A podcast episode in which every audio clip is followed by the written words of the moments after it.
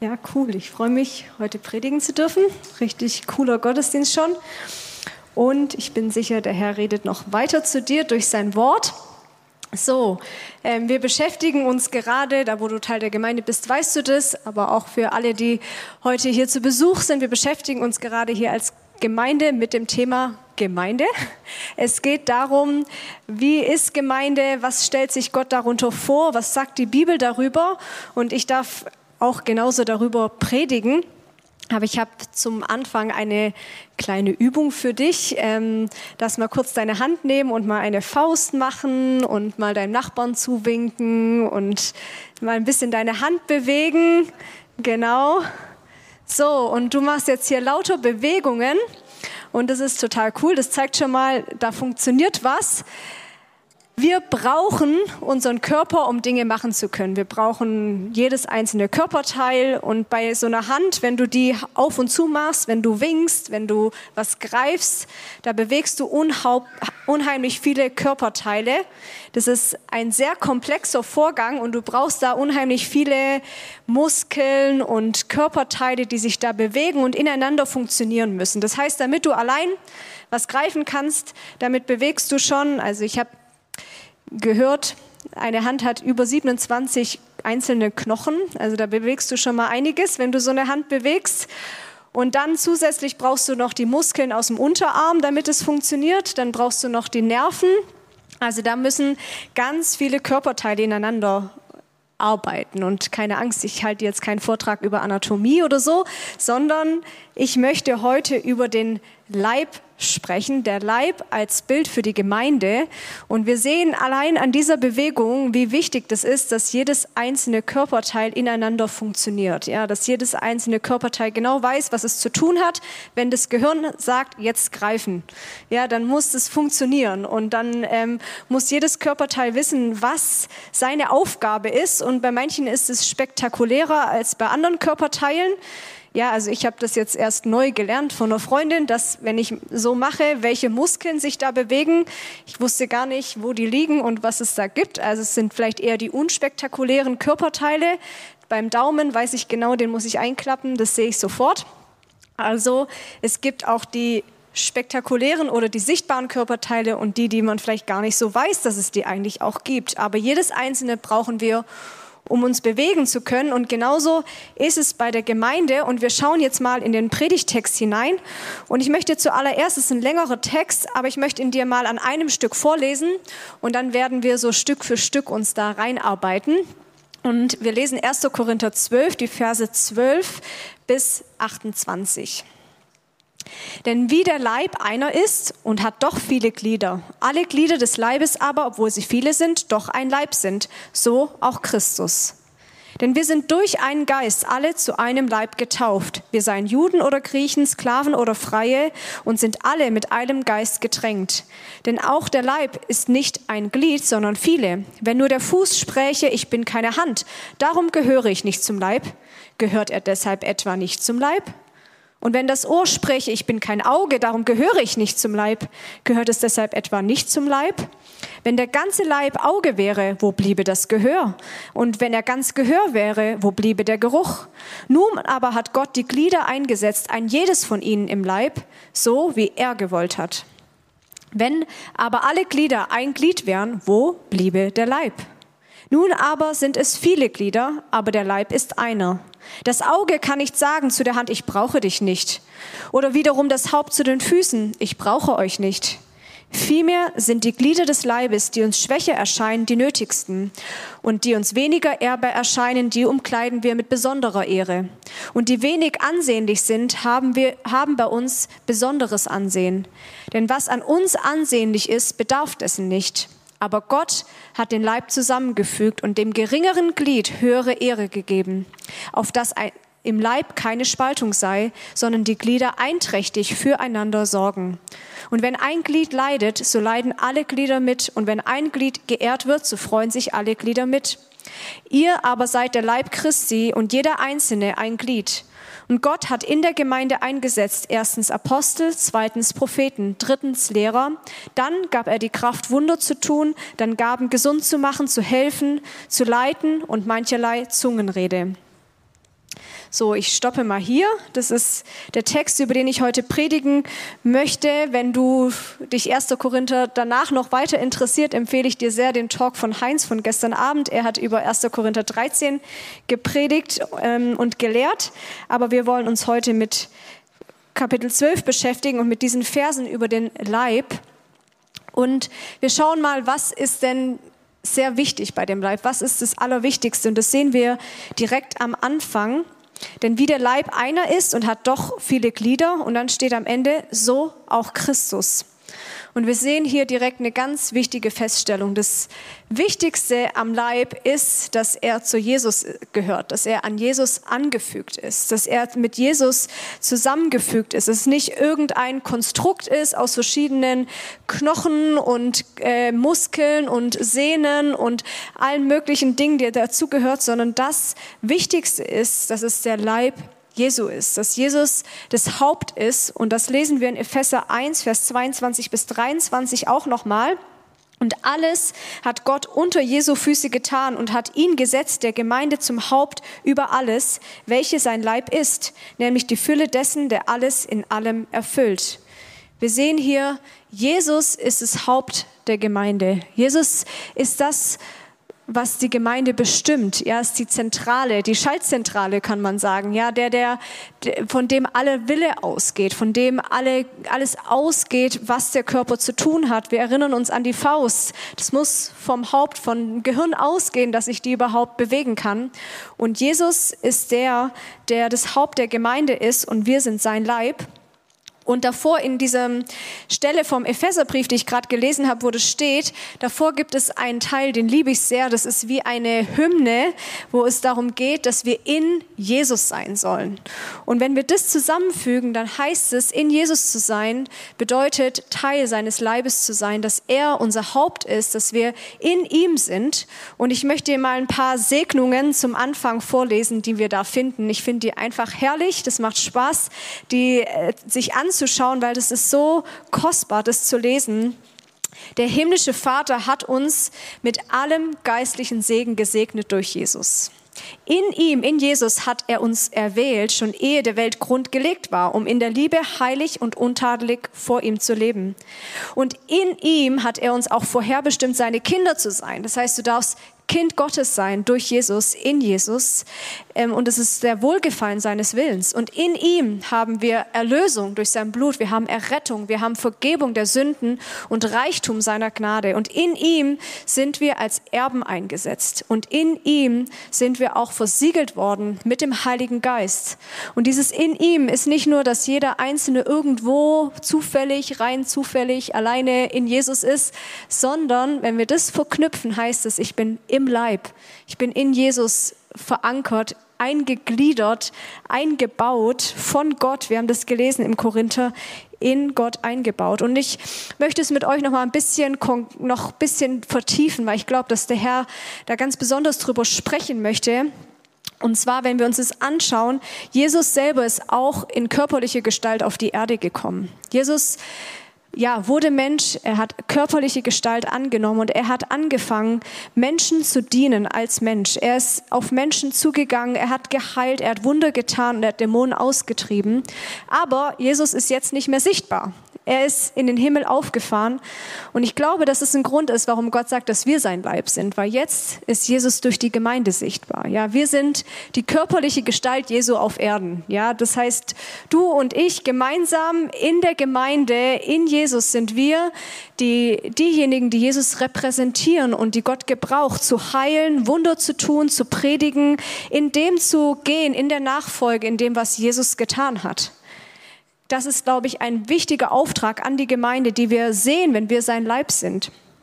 Und der, Jesus hat es immer in der Kraft des Heiligen Geistes getan. Das heißt, auch wir, wir tun das nicht, weil wir irgendwie gut sind oder weil wir das können, sondern weil der Heilige Geist die Gemeinde ausrüstet und in ihr wirkt. Und ich finde es selber so kostbar. Ich liebe es in der Innenstadt im Treffpunkt Jesus Live. Da haben wir einen christlichen Bücherladen mitten auf dem Marktplatz. Da steht Jesus Live und ich bin da auch ab und zu. Und finde es einfach herrlich, dort zu sein, präsent zu sein, in der Stadt sichtbar zu sein für Menschen, den Leib Jesu, das Wirken Jesu, die Person Jesu sichtbar zu machen, indem wir als Gemeinde präsent sind dort. Dort kommen Menschen, habe schon oft für Menschen dort beten können, sind berührt worden, geheilt worden. Gott tut dort Wunder und es macht Spaß, Menschen so zu dienen. Es ist unser Auftrag, dass Menschen sehen, wer Jesus ist durch uns. Und dann geht's aber weiter. Jesus ist ja nicht auf der Erde geblieben und erst gekommen, um am Kreuz zu sterben.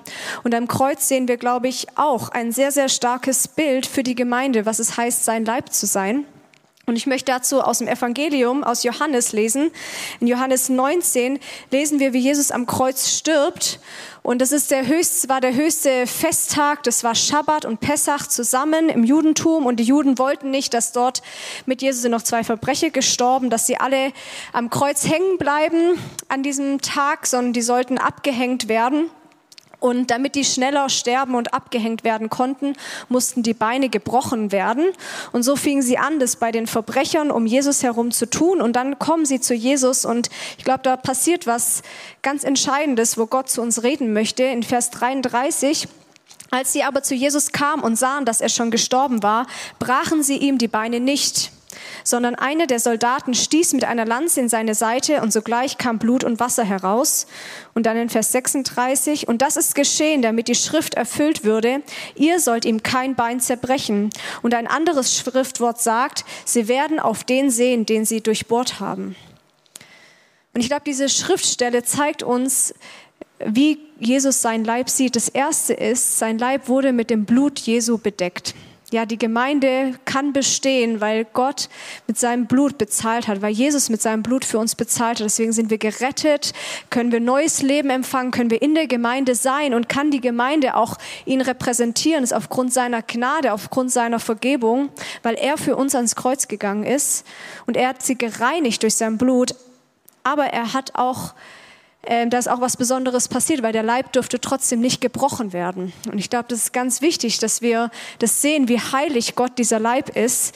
Dieser Leib durfte nicht gebrochen werden und es stand schon sehr lange fest. Wir haben das gelesen, wie es die Schrift sagt. Und die Schrift sagt es an Pessach selber, als Israel aus Ägypten geht.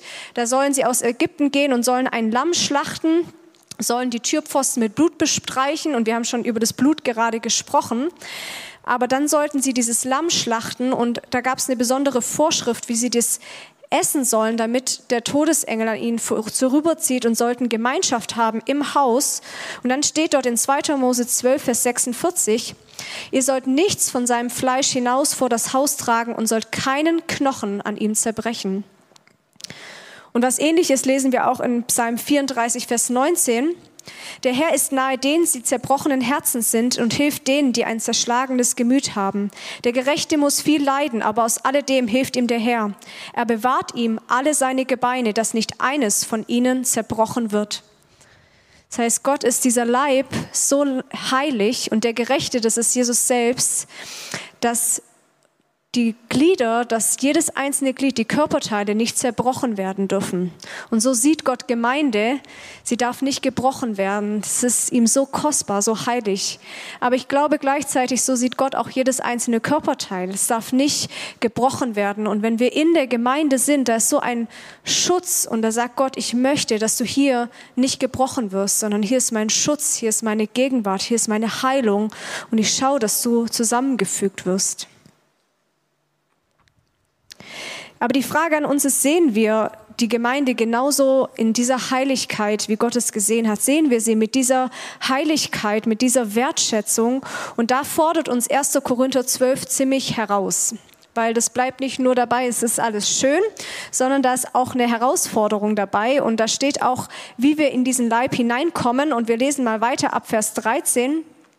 Denn wir sind durch einen Geist alle zu einem Leib getauft worden. Wir seien Juden oder Griechen, Sklaven oder Freie und sind allen mit einem Geist getränkt. Denn auch der Leib ist nicht ein Glied, sondern viele.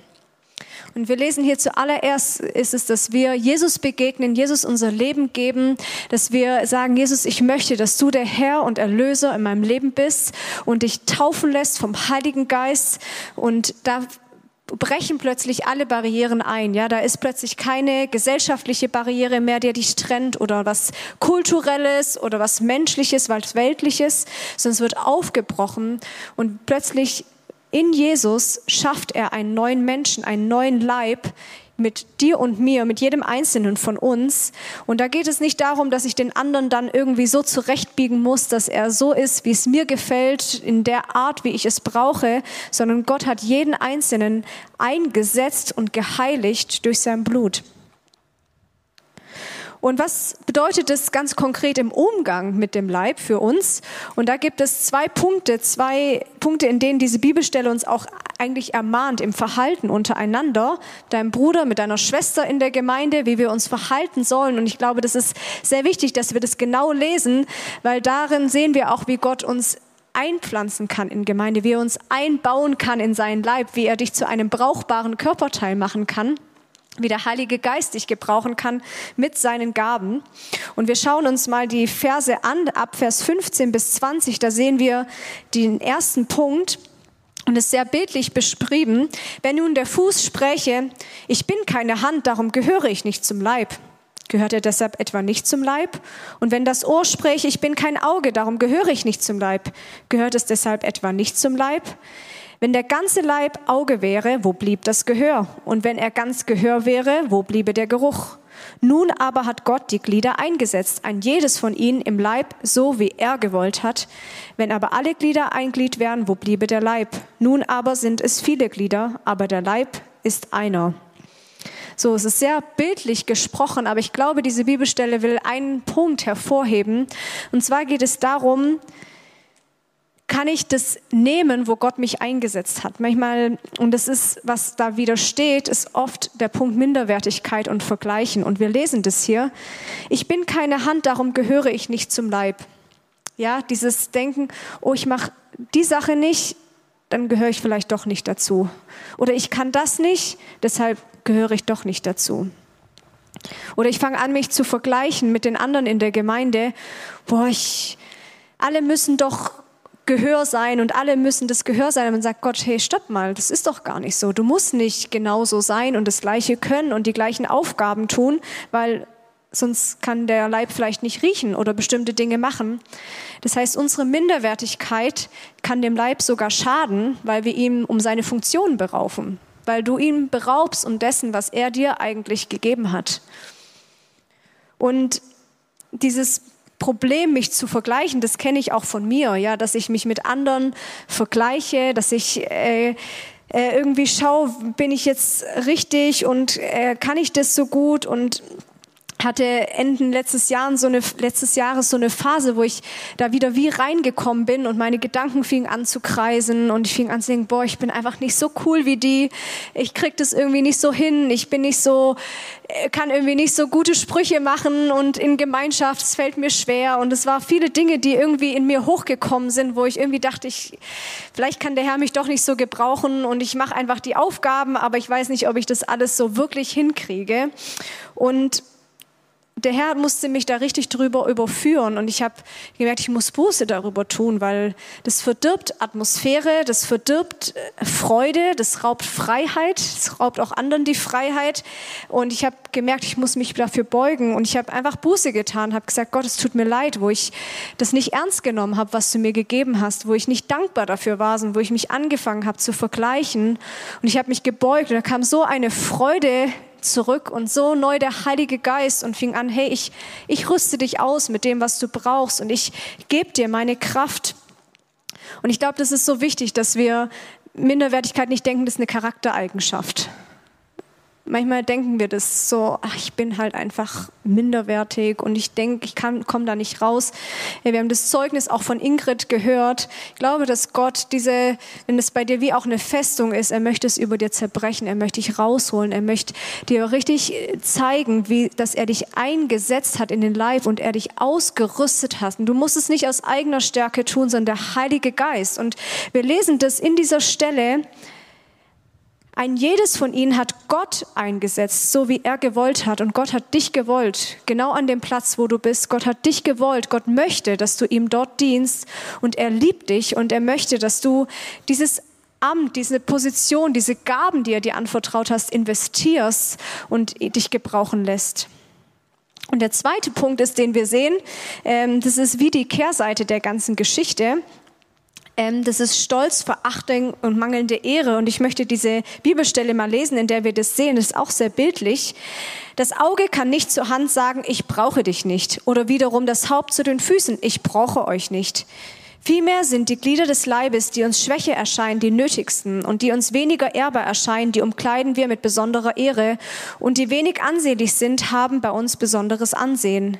Denn was an uns ansehnlich ist, bedarf dessen nicht, aber Gott hat den Leib zusammengeführt und dem geringeren Glied höhere Ehre gegeben, auf das im Leib keine Spaltung sei, sondern die Glieder einträchtig füreinander sorgen.